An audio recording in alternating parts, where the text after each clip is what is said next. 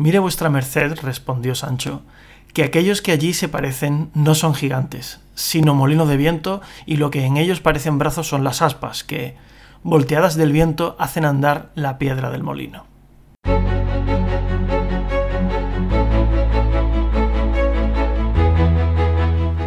Muy buenas, esto es Epsilon, el podcast de CENL, Científicos Españoles en los Países Bajos. Me acompaña Beba Arlanzón, que es filóloga. Muy buenas, Beba, ¿qué tal? Hola, bienvenidos y bienvenidas a este primer programa. Mi compañero en esta aventura es Antonio Martínez, que es químico. Bueno, Beba, ¿cómo se nos ocurre meternos en esto? ¿Por qué un podcast y por qué Epsilon? Bueno, este es nuestro podcast. Este formato nos parece útil para difundir el trabajo y la investigación de los miembros de CNL y también para hablar de cualquier otro tema que os interese. Nosotros dos compartimos las ganas de aprender cosas nuevas y un espíritu interdisciplinar y por eso nos gustaría no quedarnos encasillados en los compartimentos estancos en los que a menudo se encasilla el conocimiento humano. Lógicamente os invitamos a enviarnos vuestros comentarios y sugerencias. Al final del programa os daremos la dirección a la que nos podéis escribir y también la incluiremos en el blog de CNL. Esperamos que os guste y vamos a ver hasta dónde llegamos. Y os estaréis preguntando, ¿por qué Epsilon? Pues porque la encontramos en muchas disciplinas. Matemáticas, física, química, ingeniería, astronomía, pero también en lengua, fenicio y griego, en el alfabeto fonético internacional, en economía, estadística. Y además es una casta en la novela Un Mundo Feliz, una estación espacial de Star Trek y también lo hemos encontrado en Pokémon. O sea, completamente interdisciplinar. Eso es, eh, al final del programa os daremos una dirección donde podéis eh, eh, enviarnos preguntas, sugerencias y, todo tipo de comentarios. Vamos a empezar el primer programa con un invitado de lujo, Eva. Empezamos por todo lo alto. Hoy vamos a hablar de astronomía con Francisco Colomer, director del Instituto Jaez Eric y sin duda uno de los grandes embajadores de la ciencia española. Hola Francisco, ¿qué tal estás? Muchas gracias por aceptar nuestra invitación. Hola, pues encantado igualmente de estar con vosotros hoy. Para quien no esté familiarizado con el mundo de la astronomía, he preparado una pequeña introducción sobre el Jaez Eric y sobre Francisco. Francisco, tú nos dirás si hay algo que no sea correcto o que quieras matizar. JAER es un consorcio europeo de infraestructuras de investigación que actualmente está formado por siete países, entre ellos España. Se fundó en 1993 y recibe apoyo adicional de institutos asociados de otros países. Su misión, cito textualmente de su página web, es promover e implementar el uso de la interferometría de línea de base muy larga, VLBI por sus siglas en inglés, y otras técnicas radioastronómicas. ¿Y qué es la interferometría? Pues es una familia de técnicas que consisten en combinar la luz u otras ondas electromagnéticas proveniente de diferentes receptores para obtener una imagen de mayor resolución. En astronomía y más concretamente en radioastronomía, la interferometría de línea de base muy larga recoge los datos obtenidos simultáneamente en diferentes telescopios, los combina, los procesa y convierte esta red de telescopios distribuidos alrededor del mundo en un solo observatorio que además de ser más grande que un telescopio en dimensiones, proporciona una resolución mucho mejor. ¿Y qué investiga Francisco en el JAIF ERIC?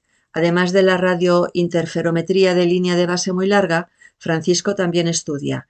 La evolución estelar, es decir, los cambios que una estrella experimenta a lo largo de su vida, la geodesia espacial, que simplificando mucho consiste en definir marcos de referencia y estudiar la forma de la Tierra, su campo de gravedad y su comportamiento a través de señales electromagnéticas, y los máseres astrofísicos. Un máser es un amplificador que sirve para recibir señales muy débiles.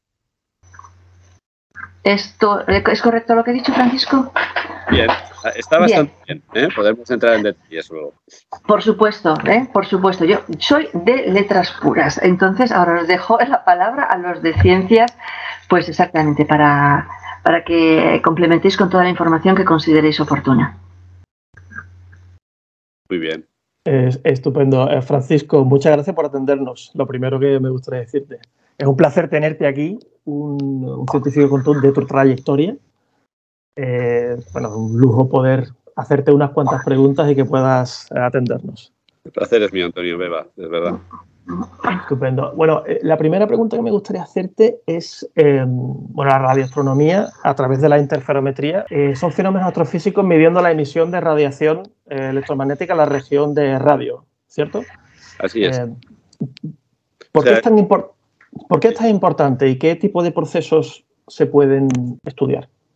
Vale, pues realmente cuando nosotros los astrónomos estudiamos el universo, pues lo que hacemos es recibir información que nos llega a través de ondas electromagnéticas. Bueno, y, a veces, ahora más recientemente otros tipos de ondas, como las ondas gravitacionales. ¿no?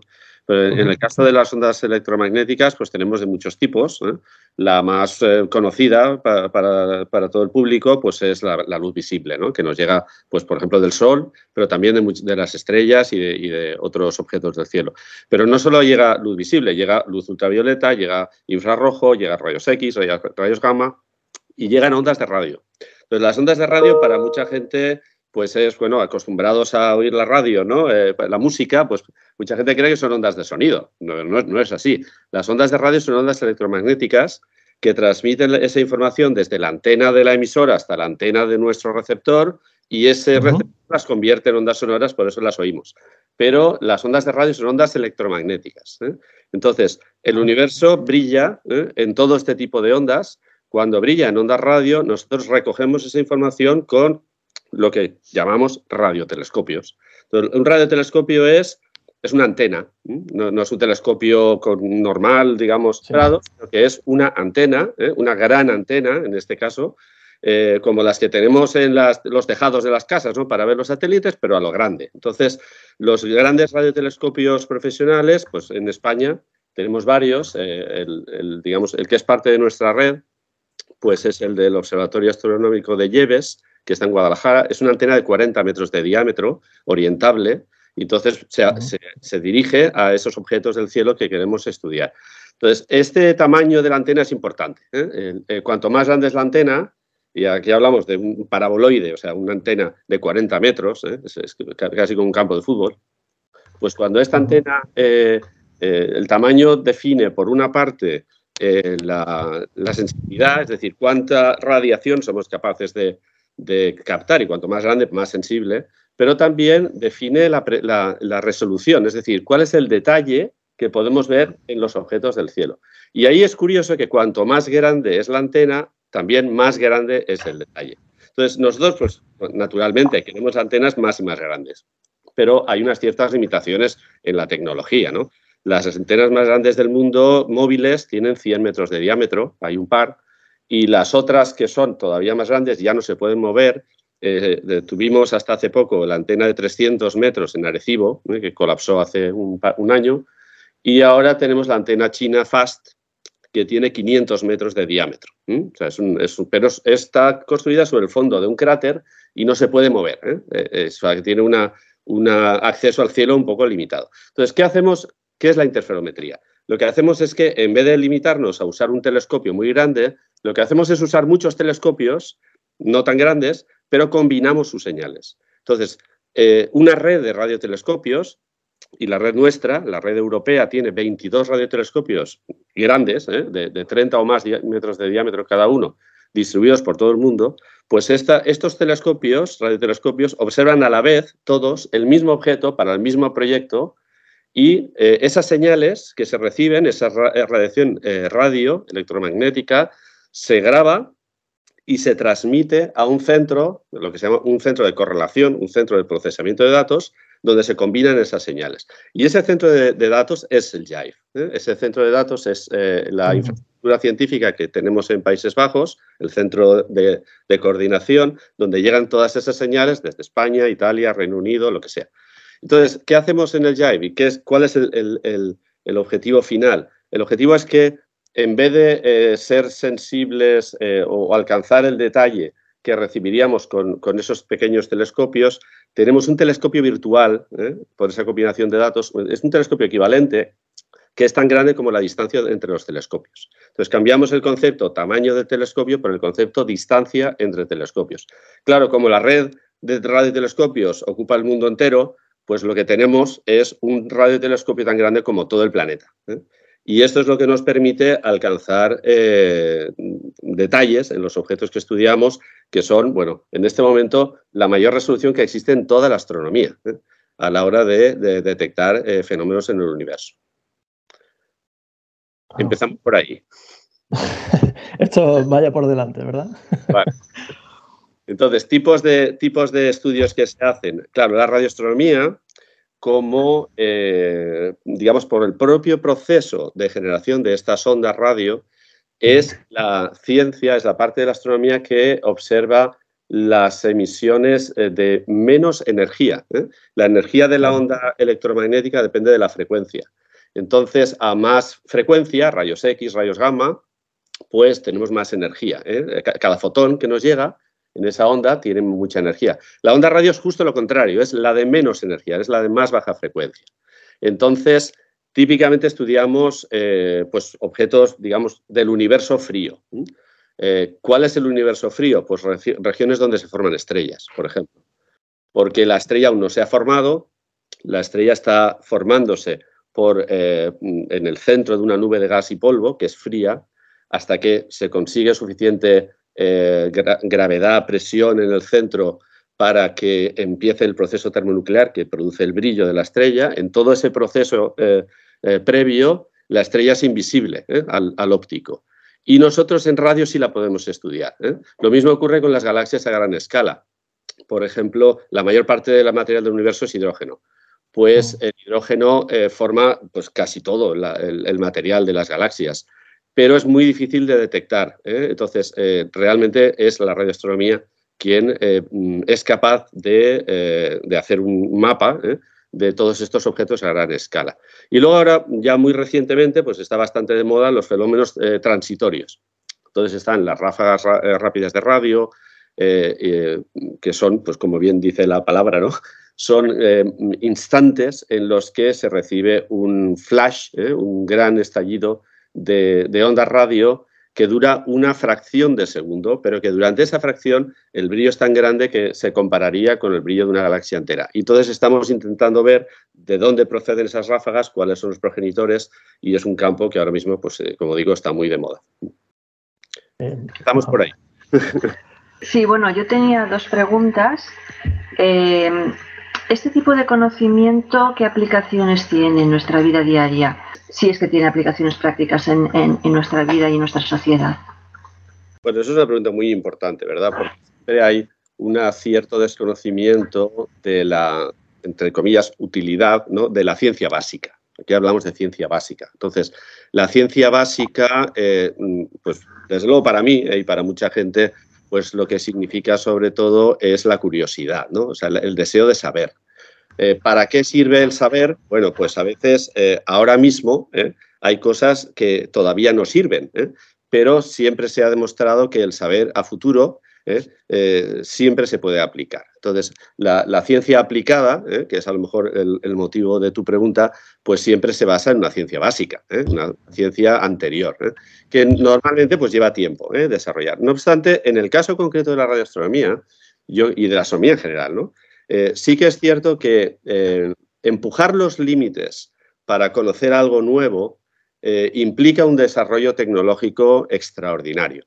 Entonces, bueno, hay, hay, una parte de, digamos, de serendipia, ¿no? O sea, de, tú no sabes qué vas a descubrir. un ejemplo muy claro es la invención del, Wi-Fi. El Wi-Fi se inventó en un observatorio astronómico de radioastronomía. Entonces, ¿qué, ¿cuál fue el proceso? Pues eh, alguien estaba eh, preocupado, los científicos estaban preocupados por eh, cómo se propagaban las ondas de radio cuando había objetos, digamos, que en los que esa onda se reflejaba y, perdía calidad. ¿no? Entonces, se desarrolló un proceso pues para mantener la integridad de esas ondas que acabó con una patente que es la base del Wi-Fi. Entonces, ¿Quién hoy día diría que el wifi no es una cosa importante en nuestras vidas? Y sin embargo, cuando se inventó este, este estudio de, las ondas electromagnéticas y cómo se reflejaban y se propagaban, nadie pensó que estaba inventando el wifi. ¿eh? Entonces, en el mismo, en, el mismo tipo de, situaciones estamos cuando hablamos, por ejemplo, de desarrollo de antenas. eh, bueno, todos nuestros móviles tienen antenas. Lo que se necesita cada vez es que las antenas sean pues, más sensibles, más pequeñas, que consuman menos. Todo este tipo de cosas se desarrollan en, ciencia básica. Entonces, eh, bueno, hay, una parte, como digo, eh, obvia, ¿no? Pero a veces desconocida de cómo la ciencia básica acaba convirtiéndose en ciencia aplicada, pero sin olvidar siempre que, bueno, una de las, de las partes interesantes de nuestra naturaleza humana es que somos gente curiosa y que queremos conocer. ¿eh?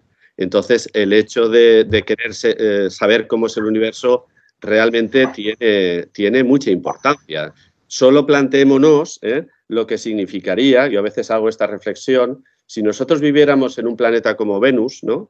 a otras temperaturas, pero un planeta en el cual no tuviéramos acceso al cielo, porque estuviera siempre nublado, ¿eh? no seríamos siquiera eh, conscientes de que nuestro planeta es uno en un universo inmenso.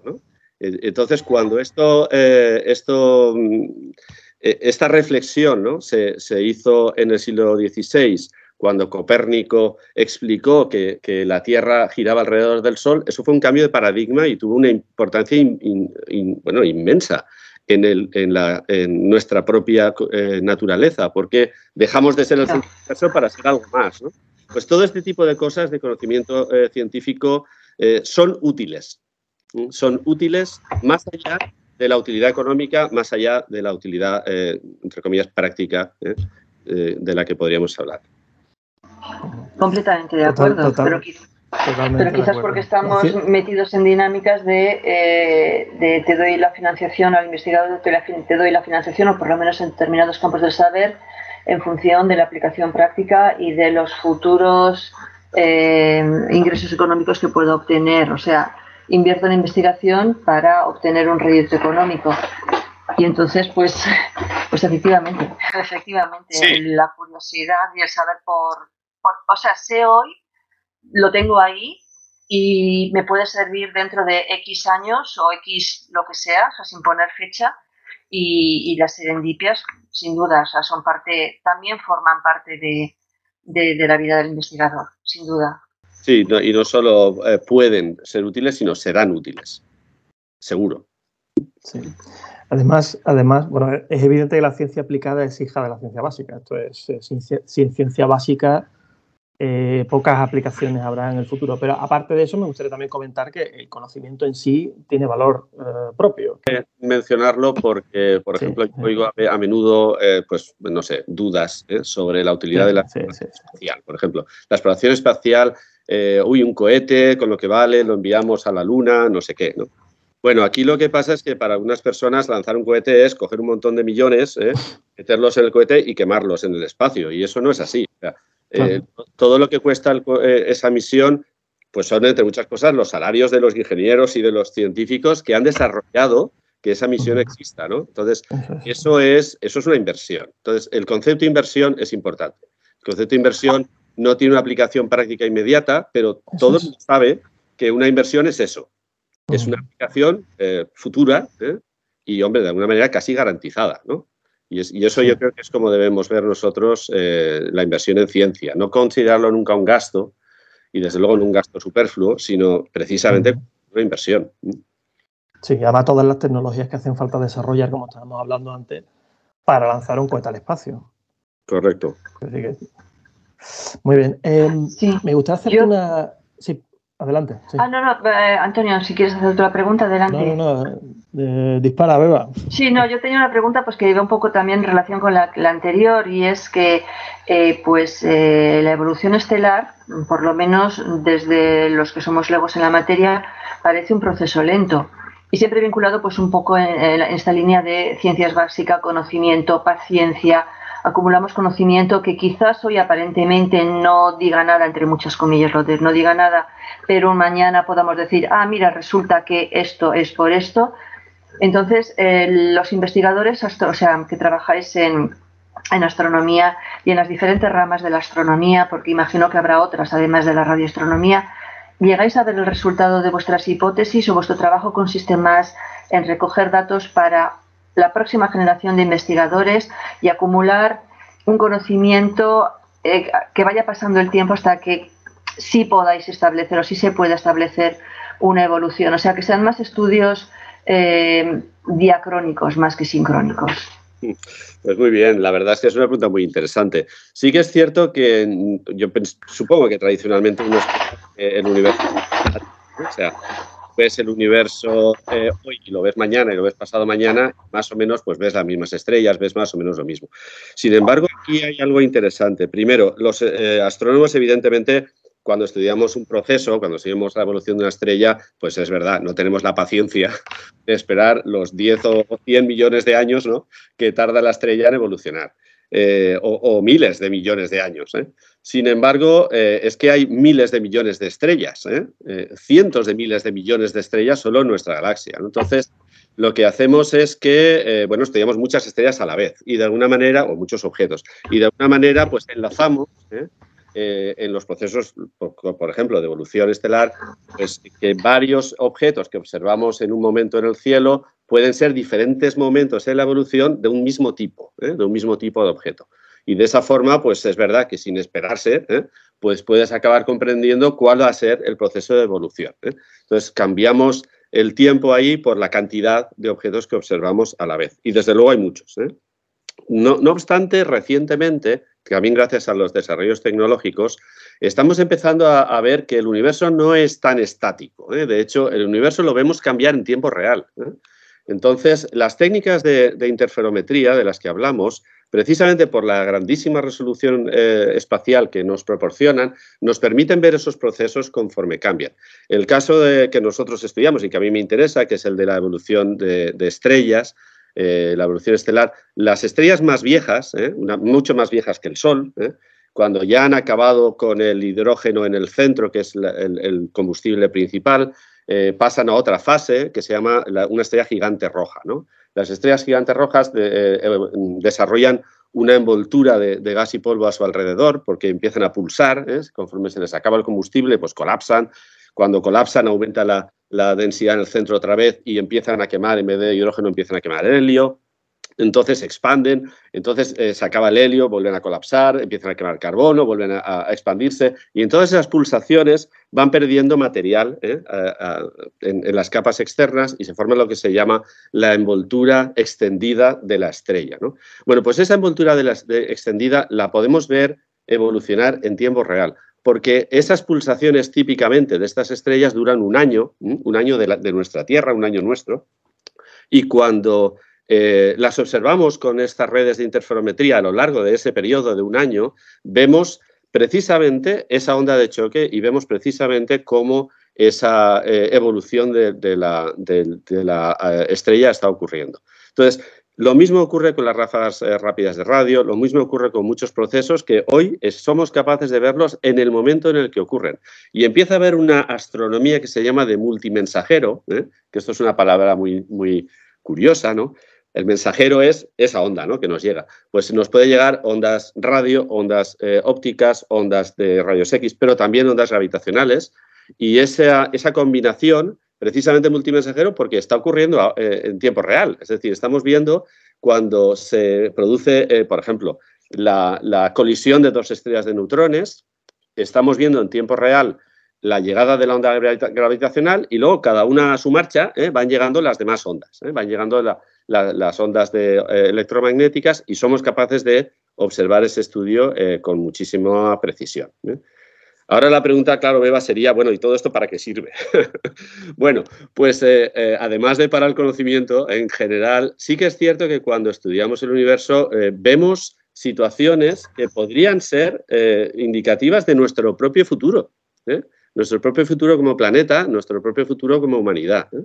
Entonces, estudiar cómo evoluciona una estrella y cómo se han formado planetas o cómo son esos otros planetas, pues realmente, aunque están lejos ¿eh? todos, quizás no sirven para irnos a vivir allí, pero sí que sirven para comprender cuáles son los retos ¿eh? que tenemos nosotros aquí para mantener este planeta habitable. Y eso, desde luego, creo que nos interesa a todos. Sí, sin duda. Respecto a lo que lo último que has comentado, ¿es eso lo que tiene que ver también con el universo transitorio? ¿A eso te refieres cuando en otras entrevistas has hablado del universo transitorio? Bueno, el universo transitorio son muchos tipos de procesos. ¿eh? Tenemos, eh, por ejemplo, pues la, eh, cuando una supernova explota, ese es el, universo transitorio que se conoce desde hace miles de años. ¿no? O sea, se ha detectado la explosión de una supernova, incluso hay, registros de los, de los astrónomos chinos de, hace mil años pero hoy en día pues es mucho más variado.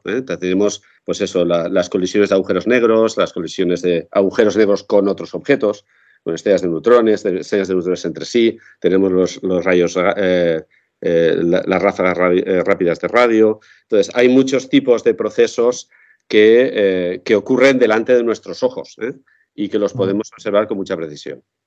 Vale.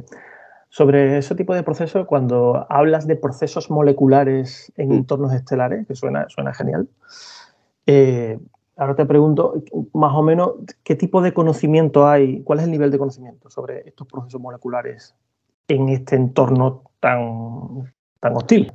Sin duda, sin duda. Bueno, entonces aquí, claro, si, tenemos que, como dices, hablar un poquito de química, ¿no? nosotros cuando tenemos los elementos, y como he dicho, la mayor parte del universo pues, está formado de hidrógeno simplemente. ¿eh? Entonces, cuando nosotros eh, estudiamos un elemento, un elemento químico, como el hidrógeno o como cualquier otro, pues eh, una de las formas es que cuando ese, ese átomo ¿eh? o esa molécula, cuando ese átomo de hidrógeno, cuando esa molécula de agua, cuando ¿eh? ese, ese, material está en un determinado entorno, ese material brilla. Brilla quiere decir que si está en una determinada temperatura, los electrones que, que, forman ese material, en el caso de hidrógeno hay un electrón, en el caso de, otras moléculas, pues puede haber muchos electrones. Esos electrones eh, ocupan una serie de niveles de energía que están, eh, de alguna manera, eh, bueno, están, están, hechos, están ocupados debido a la energía que reciben de su entorno. Entonces, si tú estás en un entorno muy caliente, los electrones pueden ocupar niveles de energía muy altos y si estás en un entorno más frío, pues no pueden alcanzarlos si están en energías más bajas. Entonces, la transición de esos electrones entre diversos niveles de energía se produce por absorción de, o emisión de fotones. Entonces, como los niveles de energía están fijados, o sea, no, no se puede tener cualquier energía ¿eh? cuando estás en un átomo, entonces, bueno, eh, en, el proceso de mecánica cuántica es una distribución de probabilidad, pero bueno, hay unas probabilidades mayores, ¿no? Entonces, cuando eh, el electrón en el hidrógeno, por ejemplo, cambia de un nivel a otro, emite un fotón a unas eh, frecuencias muy, muy exactas, muy, muy puras, siempre a esa frecuencia. Entonces, en radioastronomía, pues es muy famosa la línea de 21 centímetros del hidrógeno, del hidrógeno, eso es. ¿eh? se produce a 1,4 gigahercios. Eso quiere decir que si tú estás viendo en el universo una emisión a 1,4 gigahercios intensa, pues muy probablemente estás viendo hidrógeno. Entonces, claro, no solo produce la de 1,4 GHz, sino una familia ¿eh? Eh, de, líneas, de líneas espectrales, se llaman así, el espectro de la molécula o del átomo, que es única, es como una huella dactilar. ¿eh? Es decir, cada átomo, cada molécula tiene su espectro, su huella dactilar, sus líneas de emisión o de absorción, podría ser, pero siempre a unas frecuencias fijas y nos permite este, este esta suerte que tenemos identificar que es ese la molécula o el átomo que estamos viendo en el universo, con, una, eh, con un valor añadido.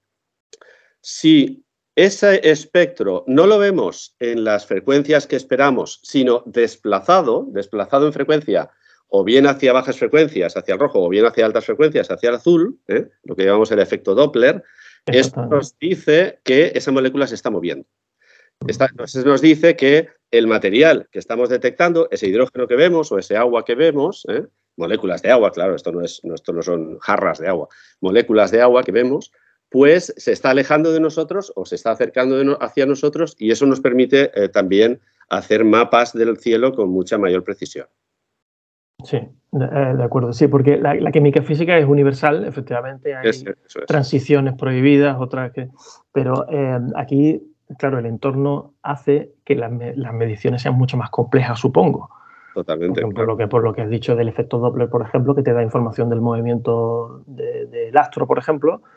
Y también quería preguntarte, ¿se pueden seguir reacciones en tiempo real? ¿O es más complicado? O sea, que, que, emiten es seguro, pero lo que quiero decir es si es capaz de medirse. Nosotros vemos la evolución, ¿vale? Entonces sí es cierto que vemos que en una determinada zona del cielo pues hay una combinación de moléculas y a lo mejor pues porque se está produciendo un choque, ¿eh? un choque por, eh, bueno, pues una onda de choque está cruzando ese material y está produciendo reacciones químicas. ¿eh? estamos viendo cómo un tipo de material se convierte en otro, o a lo mejor por eh, por, un brillo de otra estrella, otro objeto cercano, pues eh, se produce fotodisociación de las moléculas, en fin, hay toda una serie de procesos físicos y químicos que es verdad que se pueden detectar. Y esto gracias precisamente a la enorme resolución que, tenemos con estas redes de, radiotelescopios. Interesantísimo. y aún no hemos hablado de geodesia. Me gustaría preguntarte, Francisco, esto puede parecer un poco que está fuera de contexto, pero eh, ¿Tú crees que hay poca filosofía en la ciencia hoy en día, en general? Es decir, eh, todos conocemos muchos científicos que están metidos en su área de, trabajo y que de ahí no se les puede sacar, digamos. ¿Hay, ¿Hay poca filosofía en la ciencia hoy? Es una pregunta magnífica. Mira, yo a mí siempre me ha chocado un poco cuando decimos, eh, yo es que yo soy de ciencias, no, yo es que yo soy de letras, ¿no? O sea, en fin, al fin y al cabo lo que todos pretendemos es eh, alcanzar un nivel eh, de excelencia en la cultura en general, ¿no? En la cultura. Entonces, sí que es verdad que, hombre, a lo mejor, eh, como reconocemos como obvio en la cultura, pues la literatura, las artes, el teatro, la música, pues yo diría que más o menos todo el mundo, o todo el mundo que tiene una cierta curiosidad, pues ha explorado esos campos. O sea, que todo el mundo sabe un poco de literatura y de música y de teatro artes, ¿no? Pero es raro que no se incluya la ciencia en esa cultura. Es decir, eh, yo no diría que una persona es culta si no tiene un mínimo de conocimientos científicos. ¿eh? No, de verdad, ¿eh? lo digo. Entonces, en ese sentido, creo que, bien, pues a lo mejor los científicos tenemos una ventaja, ¿no? Porque hemos tenido curiosidad por ambas, esas dos ramas, ¿no? Pero también es verdad que puede parecer, ¿no? y es un poco la figura del científico loco, ¿no? de que uno está metido en sus cosas y no le importa nada más del mundo. Eh, yo creo que realmente, eh, bueno, los, científicos, es verdad, trabajamos en un marco, ¿eh? lo que llamaríamos el método científico, pero ese método científico surge de una, de una reflexión filosófica también, es decir, nosotros hemos ido evolucionando nuestro método científico a lo largo de los siglos y yo estoy convencido de que este no es el definitivo. O sea, va a haber más ¿eh? ingredientes que van a ser necesarios incorporar al método científico porque precisamente la ciencia hoy en día pues está eh, preocupada de, resolver eh, cómo funcionan las cosas. Es decir, esto es un poco nuestra, nuestra misión, ¿no? O sea, cómo funciona el universo. Pero no tenemos, en, mi opinión, en nuestro portfolio, ¿eh? ni, ni, por qué funciona el universo, ni para qué funciona el universo. O sea, esto no es parte del, conocimiento científico. Y no solo eso. Son las últimas preguntas. ¿Qué es el universo? O sea, nosotros no tenemos acceso, esto es claro, eso ya sería eh, otra, otra charla, pero es probable, no tenemos acceso a la realidad, ¿verdad? Es decir, a nosotros nos llegan, esto es el mito de la caverna de Platón, ¿no? Nos llegan señales ¿eh? de cómo es eh, de cómo funcionan cosas, las intentamos entender, pero no tenemos acceso a la verdadera realidad, ¿no? Y esto es algo que, bueno, a lo mejor pues es como es y no, no, hay mucho más que hacer, o a lo mejor esto, con las nuevas tecnologías y con las nuevas, bueno, con los nuevos filósofos, pues eh, generará, como digo, un nuevo método científico en el futuro que incorporará cosas que hoy no podemos ni pensar. Mm, sí, en el futuro no lo sé, pero hasta donde yo sé el método científico que hay que tenemos ahora, que es mm. muy útil, eh, creo que no está dentro de su rol, dentro de sus eh, respuestas, no está planeado el que responda a ese tipo de preguntas. ¿Qué es el universo? Entonces, es, imposible que responda a eso porque no está preparado para responder a esas preguntas. Pero yo, bueno que la, que la gente entienda que a veces tenemos unas expectativas, ¿no? O sea, muchas veces decimos, bueno, es que claro, la ciencia se equivoca, o es que la ciencia eh, no, ¿sabes? Hoy dice esto y mañana dice aquello. Bueno, claro, es que ese es el proceso de la ciencia, ¿no? Claro. Eh, digamos, eh, en el tiempo, pues es provisional, ¿eh? Sin embargo, eh, nosotros como seres humanos pues tenemos necesidad de unas respuestas, eh, yo creo que sí. queremos saber eh, por qué estamos aquí, ¿no? Y eso la ciencia no lo va a responder, eso no es su, no es su papel. Claro, aquí se, me ocurren dos preguntas. la primera es, mm, bueno, que, es evidente que por lo que ha pasado también con la pandemia, que no todo el mundo tiene una concepción real de qué es la ciencia y cómo funciona el método científico. Y por eso la gente espera cosas diferentes de la ciencia. ¿no? Eso sería lo, primero, que, ¿cómo sería esto de democratizar la ciencia, pero sin dar conocimiento real a la gente de, cómo funciona realmente y qué es lo que debe esperar y qué no? Eso es lo primero. Lo, em, lo, segundo que quería preguntarte es que, eh, volviendo a la, a la, primera pregunta que te había hecho justo antes, em, cuando digo que hay poca filosofía, me, refiero a que muchas veces los científicos, estoy hablando en general de la ciencia, por ejemplo, los que usan algoritmos, hay muchísima gente que aplica algoritmos sin saber exactamente cómo funcionan. Y a los, químicos, por ejemplo, a los físicos, muchas veces usamos modelos que ya están disponibles, que se entienden más o menos, pero no deja de ser un poco una black box, o sea, una caja, una especie de caja negra, y con el hecho de, tal y como están las cosas en la ciencia, que es el, momento en la historia de la humanidad donde más científicos hay trabajando en ciencia, y por otro lado, las necesidades económicas hace que haya que, que producir constantemente, hay poca reflexión sobre las herramientas que se usan en general. No sé si estás de acuerdo conmigo en esta reflexión o, o te parece... Yo creo que hay, hay una... Volvemos un poco a las expectativas, ¿no? O sea, Sí que es cierto que, por una parte, eh, la ciencia no es, la, en mi opinión, la última eh, o, la definitiva eh, herramienta, ¿de acuerdo? o sea, de acuerdo también. hemos visto con el caso del COVID, ¿no? O sea, pero sí es cierto que cuando nosotros como sociedad tomamos decisiones y cuando hacemos nuestros debates, sí deberíamos eh, tener a la ciencia en cuenta. Es decir, las decisiones deberían eh, ser basadas en evidencias, ¿de acuerdo?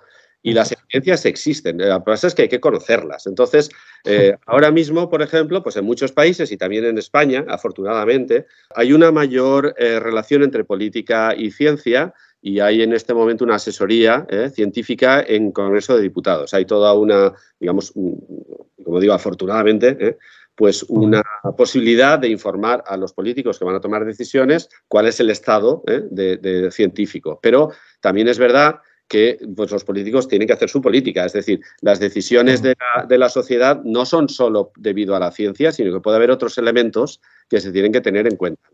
Entonces, claro, ahí está el tema, ¿no? Hay, una parte científica, pero hay una parte también de ética ¿no? y, y de política. Y todas estas partes tienen que hablarse entre sí. ¿no? Entonces, pues un ejemplo ahí ha estado muy bien el clavo, o sea, los algoritmos, inteligencia artificial. Eh, hay muchas de estas cosas que se hacen con la mejor intención, pero claro, eh, la herramienta en sí misma no es ni buena ni mala, depende de cómo se use. ¿eh? Entonces, uno tiene que hacer estas cosas con cuidado. ¿no? Eh, ¿Democratizar la ciencia? Bueno, pues democratizar quizá no, ¿verdad? Porque hay muchas cosas que no, se pueden, eh, digamos, hacer por votación. Yo no podemos aquí hacer una votación a ver si el calentamiento global eh, se está ocurriendo o no. Eso lo mires y ya está. Pero sí es cierto que uno puede divulgar la ciencia, puede divulgarla mejor. Entonces, yo creo que ahí ahora hay, pues, mm, hay más recursos para divulgación, pero también a veces me da la impresión de que se habla hacia el convencido. Es decir, la divulgación científica tiene una limitación y es que también depende del receptor. ¿eh? Entonces, eh, la sociedad eh, necesita tener unas herramientas de, científicas, necesita tener unos mínimos conocimientos para comprender y para entonces evaluar y tener unas expectativas realistas sobre la ciencia.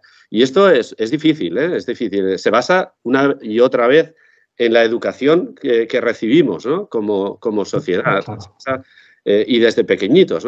Cuando se pone a la ciencia en un buen eh, sitio eh, junto con las demás, junto con la ética, como hemos dicho, se pone en un buen sitio en nuestras enseñanzas, en las escuelas y tal, pues podemos aspirar a que la sociedad esté luego más dispuesta a, a comprender y a participar eh, en, esas decisiones basadas en evidencia. Si no, pues siempre es un poquito eh, peligroso ¿eh? y, un poco lotería. Sí, eso, eso te quería comentar, porque si no se le da herramientas a la mayoría de la gente para entender un mínimo de ciencia, se puede, Internet que por definición es una base de datos inmensa de todos los datos disponibles, eh, se convierte en una trampa.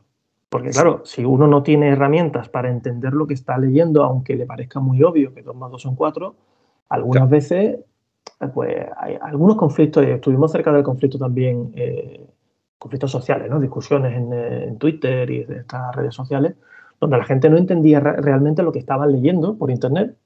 Sí. Y claro, eso provocaba una situación un poco de incluso insultos hacia científicos en redes sociales, porque claro, hay gente que dice, claro, tú piensas esto porque te pagan, aquí, aquí cobramos todo por lo visto. Yo esos cheques todavía no los he recibido, pero bueno. yo tampoco. Estamos a la espera.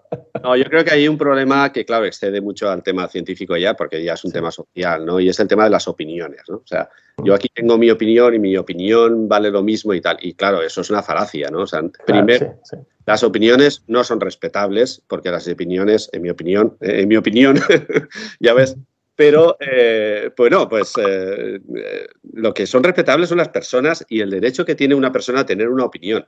Pero esa opinión puede estar mal. Y si esa opinión está mal, pues no es respetable. Entonces, ahí, ahí es como, ahí, ahí vamos a la filosofía otra vez, ¿no? O sea, nosotros necesitamos un mínimo de educación y de, mm, digamos, formación en pensamiento crítico, que es lo que a veces falla, ¿no? Eh, para ser capaz de decir, bueno, vamos a ver, ¿eh? hasta qué punto esto que estoy viendo en Internet, ¿eh? es que hay tantísimo ruido en Internet, pues no deja de ser, digamos, pues eso, una opinión, pero no está basada ni en conocimiento ni en realidades. ¿no? Entonces ahí es, pues, es peligroso, es un mundo complicado, es un mundo complicado en el que hay mucha información, pero no toda la información tiene la misma calidad y, para mucha gente es difícil distinguir. Y ahí nosotros debemos ayudar, ¿eh? debemos eh, ser capaces de, como digo, dedicar recursos, recursos reales, ¿eh? a, la divulgación científica y, en ese sentido, pues a, preparar a esa sociedad para que comprenda lo que se le viene encima. Sí, sí. sí a mí me gustaría... Perdón. No, adelante. Sí, no, termina, termina Antonio, después intervengo yo.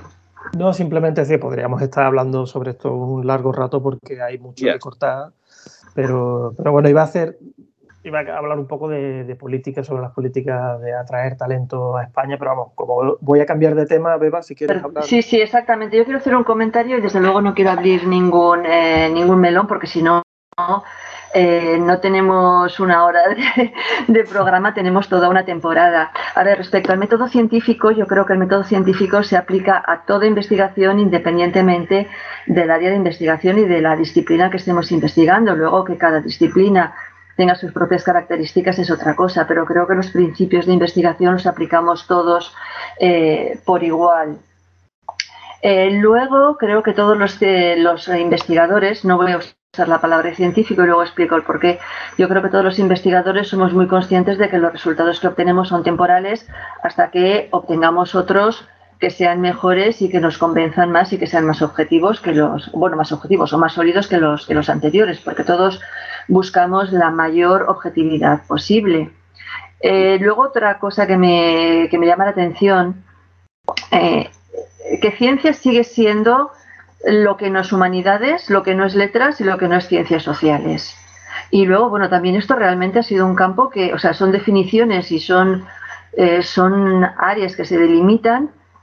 Estos límites también van cambiando a lo largo de la historia. Hasta hace no mucho tiempo, eh, periodismo entraba en letras y no en ciencias sociales, y economía entraba más en letras que en ciencias sociales. Derecho estaba más, bueno, letras, humanidades.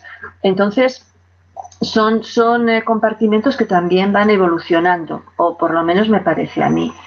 Respecto a la divulgación, yo creo que siempre eh, la persona que ha tenido curiosidad, sí que ha tenido los, las herramientas o las publicaciones de divulgación, siempre ha habido eh, revistas, revistas de divulgación para, para, la persona que le interesaba la ciencia.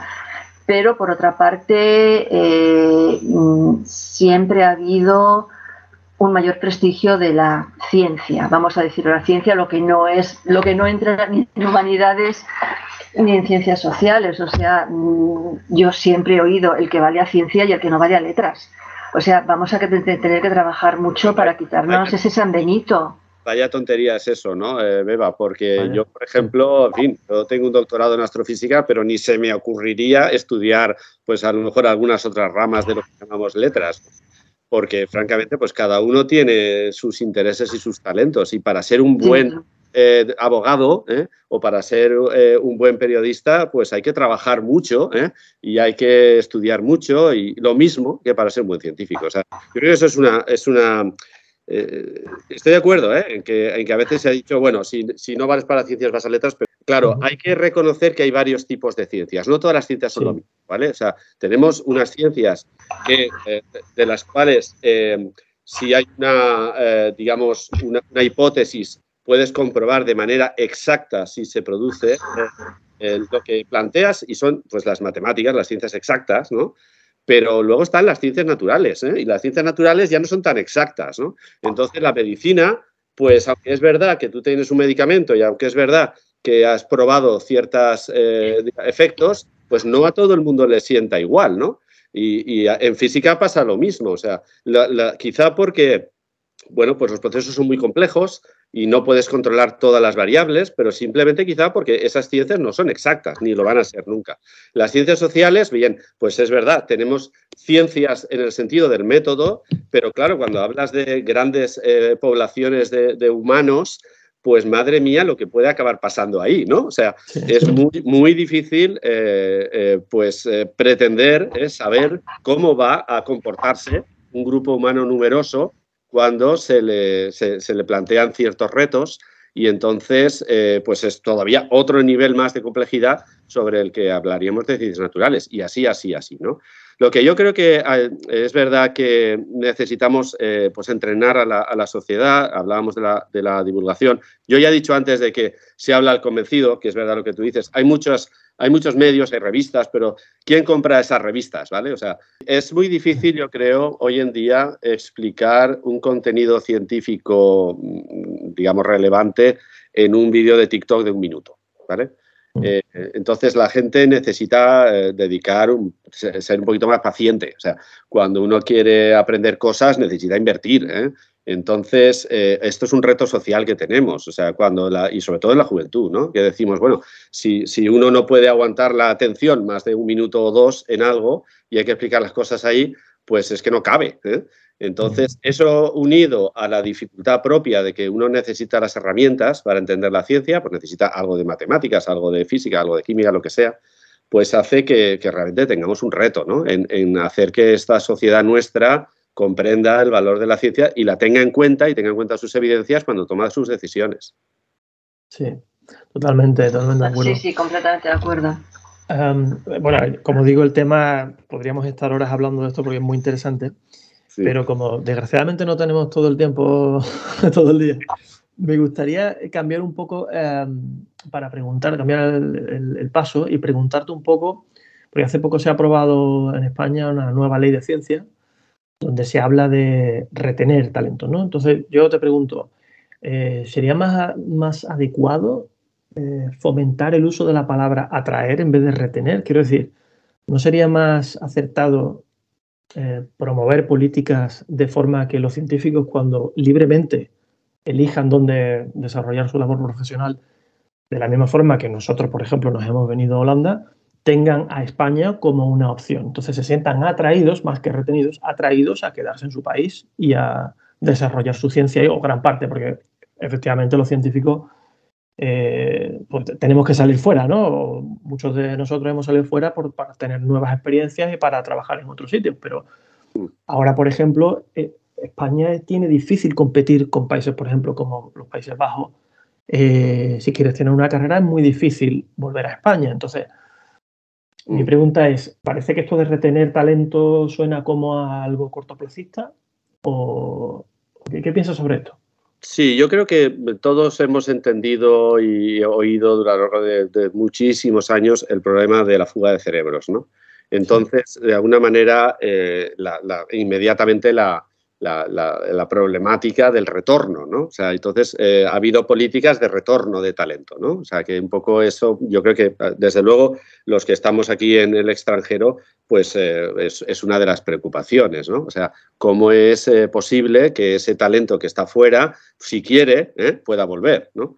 Entonces, claro, yo creo que lo que se ha hecho en los últimos años, y desde luego se ha hecho también gracias a las asociaciones de científicos en el extranjero, es ampliar eh, ese retorno con esa eh, atraer eh, talento que bien dices, ¿no? O sea, yo creo que ahora no son exclusivos, o sea, está la retención de talento propio para que no se escape el talento y vaya a producir a otro sitio fuera sin que luego pueda retornar, ¿eh? es decir, la, posibilidad de que esa gente que está fuera, que tiene que estar fuera, ¿eh? que está bien que esté fuera, pero también pueda retornar ¿eh? en unas condiciones adecuadas y ya finalmente, y, desde luego, igual que ocurre en otros países avanzados, ¿no? pues que seamos como país un, país atractivo, o sea, no ya solo para los españoles que vuelven, sino para cualquiera que quiera trabajar en España. ¿no?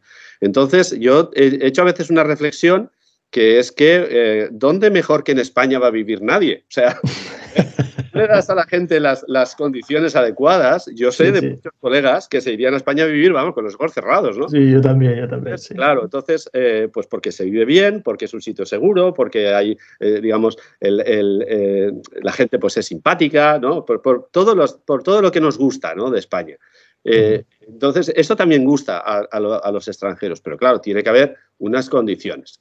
Las condiciones no solo son salariales, ¿eh? está claro que en otros países se cobra más, ¿eh? aquí en, Países Bajos pues los salarios son más altos, también el coste de vida es más alto. ¿eh? Entonces yo creo que no solo es eso, también hay un tema, y yo creo que es un problema todavía, que se, quiere resolver, y desde luego la ley de la ciencia pues tiene algunas cosas muy buenas, pero hay algunos retos todavía, ¿no? El tema de la burocracia, ¿no? Entonces la burocratización de la investigación científica pues es todavía un, desafío enorme, ¿no? O sea, el, funcionario científico, o el científico en general, es una especie de, presunto sospechoso, ¿no?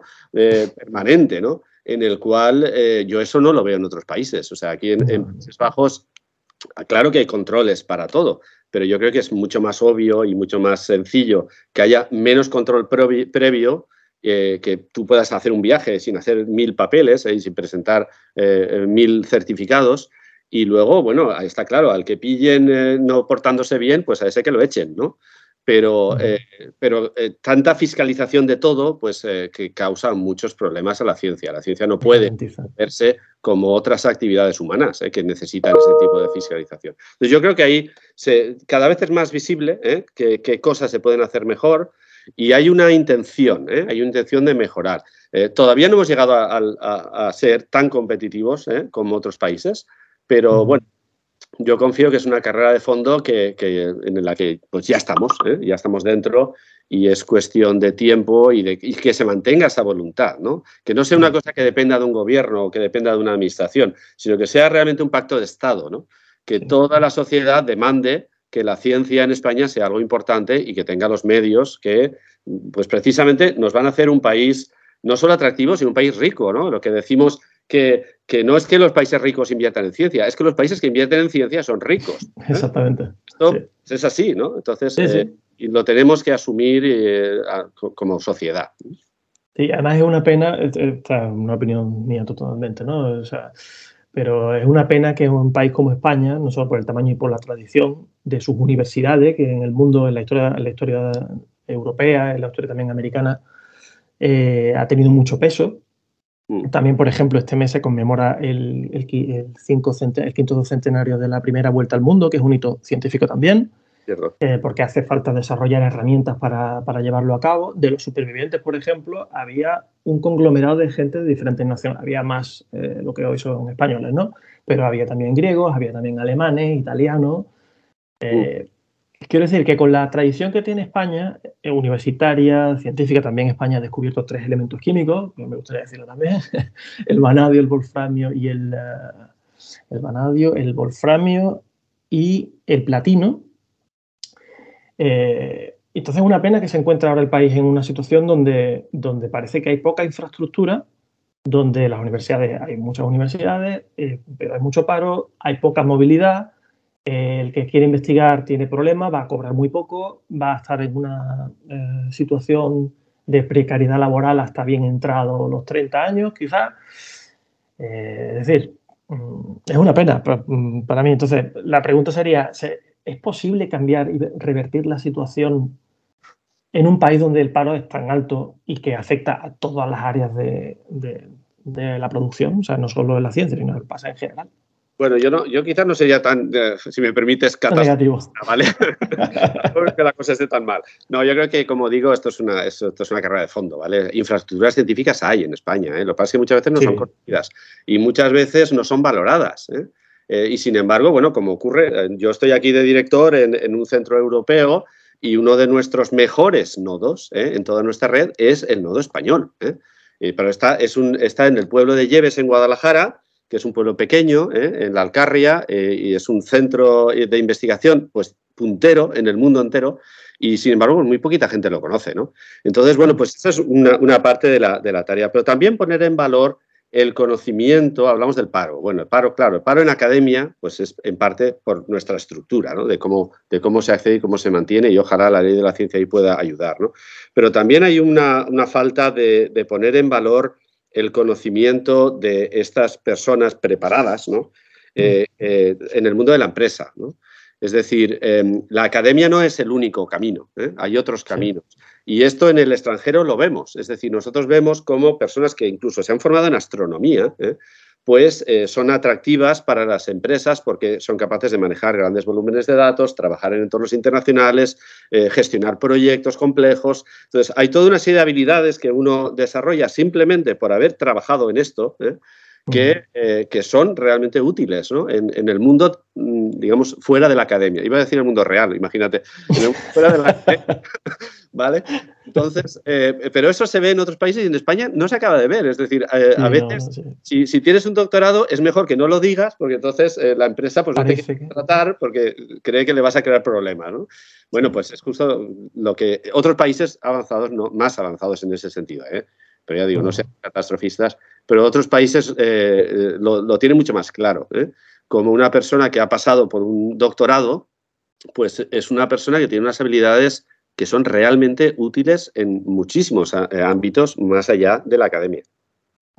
Sí, total, totalmente de acuerdo. Bueno, yo creo que enlazando con lo que, con lo que estáis diciendo, de, bueno, por una parte, atraer, retener, pero también la experiencia internacional como una fase pues no sé si necesaria, pero sin duda que, tiene gran valor añadido en la vida de todo investigador, pues eh, un poco eh, para eh, Francisco, para aquellos investigadores que en estos momentos estén valorando la posibilidad de desplazarse a Países, a Países Bajos, pues, pues para investigar o para trabajar, no sé qué consejos les darías o qué sugerencias compartirías con ellos eh, porque al fin y al cabo también hay una parte humana, aparte del trabajo. Se van a encontrar, por mucho que la ciencia tenga una parte internacional, que no cambia estés donde estés, pero sí hay eh, una parte personal de desplazarse a otro país, otra, otra cultura empresarial, otra cultura académica, otra forma de ver cómo se hace la investigación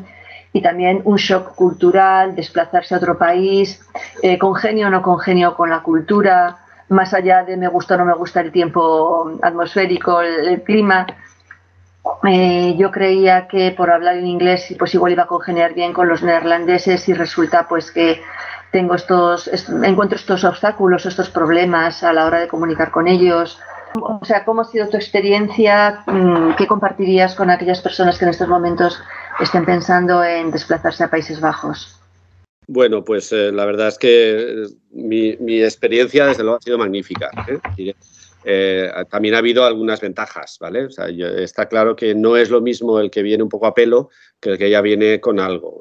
El paro en Países Bajos es prácticamente nulo. No creo, creo, que no llega al 3%. Quiere decir, todo el mundo trabaja. No quiere decir que todos los trabajos sean iguales o que todos los trabajos tengan la misma calidad pero sí es verdad que una persona con ciertas habilidades o con formación tiene fácil encontrar empleo. ¿eh? El empleo en academia eh, permanente es tan difícil como en cualquier país, ¿eh? e incluso yo diría más difícil.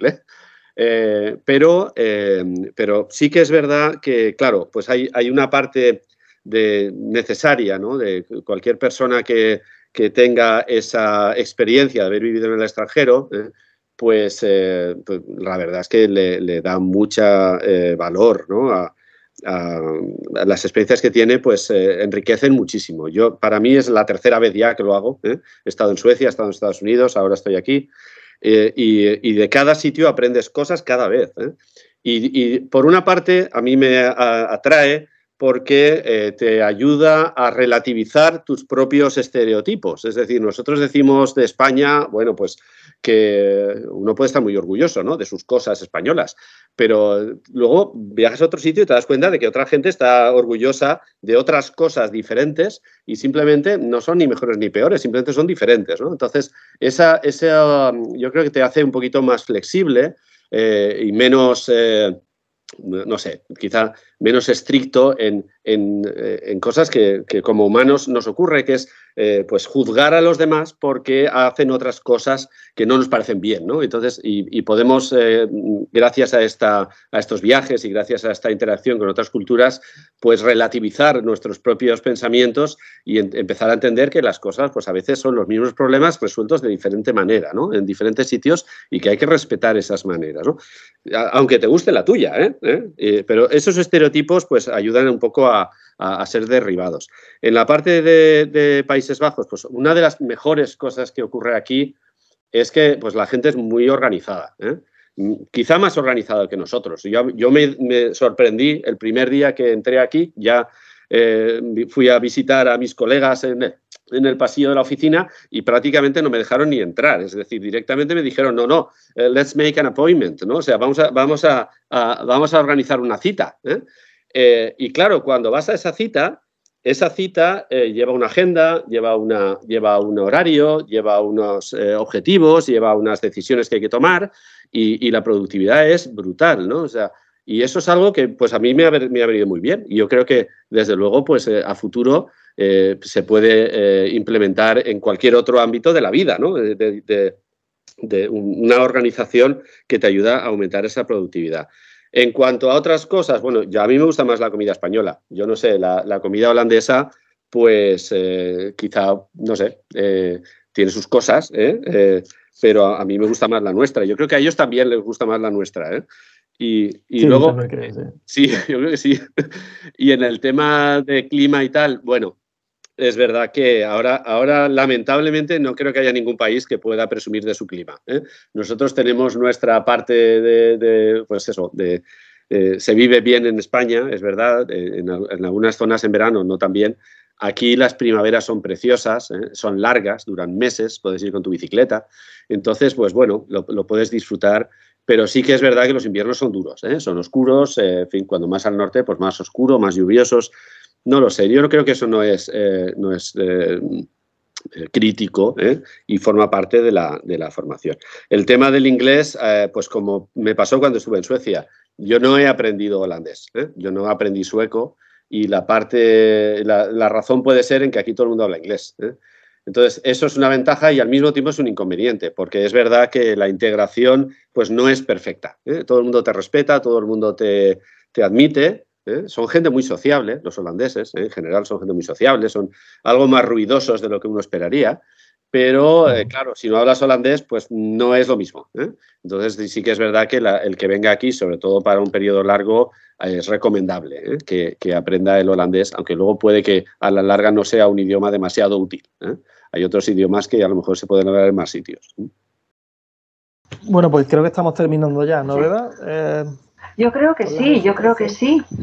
yo la única pregunta que haría mm, rápida es, Francisco, no sé si eh, siempre en la línea de divulgación científica, no sé si además de, tu trabajo como investigador, o sea, investigación académica pura y dura, si también escribes algo o mm, estás presente en algún tipo de, actividad de divulgación científica que, que pueda, pensado para el gran público en, la que te poda, en las que te podamos seguir.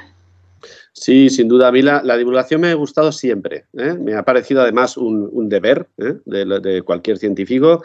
No digo que todos los científicos deban hacer eh, el mismo tipo de divulgación, cada uno según sus habilidades. Pero yo sí que creo que es una, es una necesidad transmitir, transmitir nuestro trabajo y nuestro conocimiento a la sociedad en general. Entonces, yo he participado en muchos tipos de eventos, de muchos tipos, he escrito pues, artículos en revistas o en radio, lo que sea, pero el, eh, digamos, el más, eh, el, más consolidado eh, para mí es una actividad que hago en mi pueblo natal, en Cuart de Poblet, Valencia, eh, donde hace 10 años, eh, con un grupo de amigos, pues eh, creamos una asociación, se llama Cuartes Ciencia, que es una asociación de divulgación científica, no de astronomía, sino de toda la ciencia.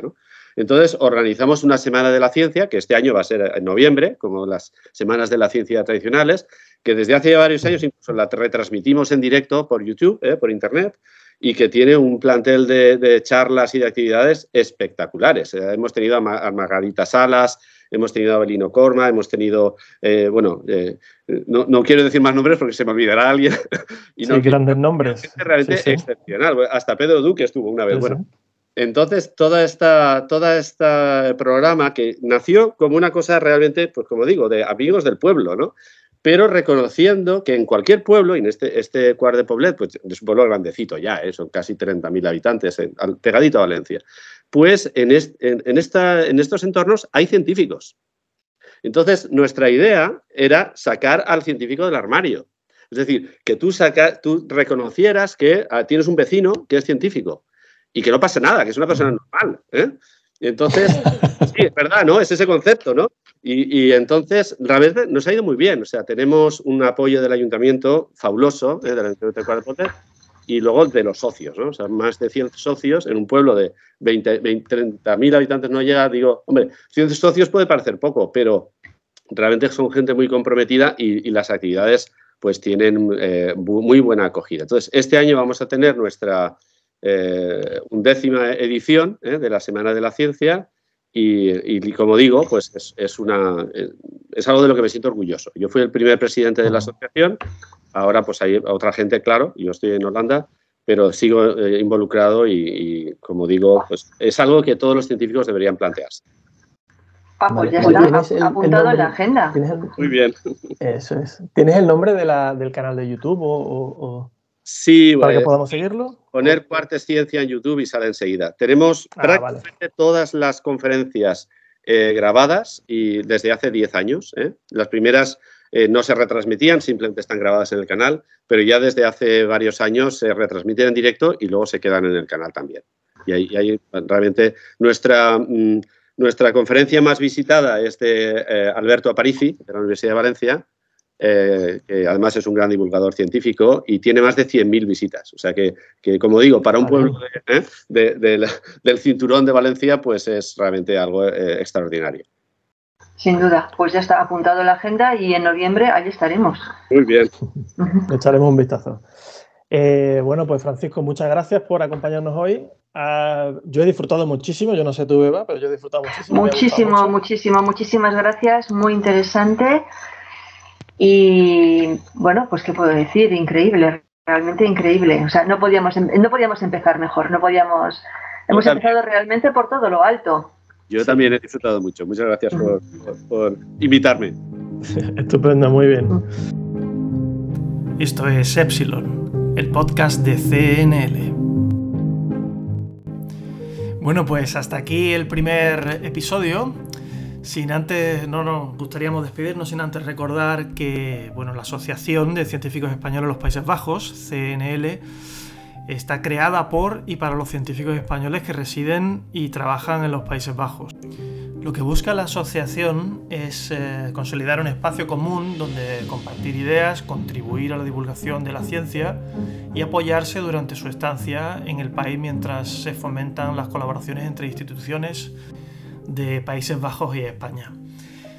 En CNL contamos con el patrocinio de la Embajada de España en La Haya, de la Agencia Española de Cooperación Internacional para el Desarrollo, AECID, y de la Fundación Ramón Areces. Entre sus colaboradores se encuentran la Fundación Española de la Ciencia y Tecnología, la Red de Asociaciones de Investigadores y Científicos Españoles en el Exterior, RAICEX, la Federación Española de Biotecnólogos, la Agencia para la Empresa del Gobierno Neerlandés, la Red de Científicos e Investigadores Argentinos en los Países Bajos, la Red de Talentos Mexicanos en Países Bajos también, así como la comunidad de exalumnos de la Pontificia Universidad Católica del Perú y el Instituto de Cervantes. Antes de terminar el programa, encontráis los vídeos de la Semana de la Ciencia de Cuart de Poblet en YouTube y en la página web www.cuartesciencia.es.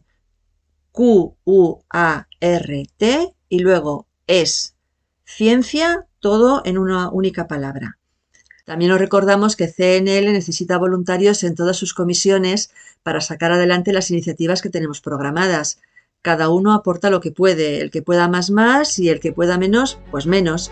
Podéis poneros en contacto con CNL tanto a través de la página web como a través de todas nuestras redes sociales. Podéis enviarnos vuestros comentarios y sugerencias a nuestra dirección de correo electrónico epsilon.podcast.cnetherlands.nl. Nada más, nos vemos en el siguiente. Chao.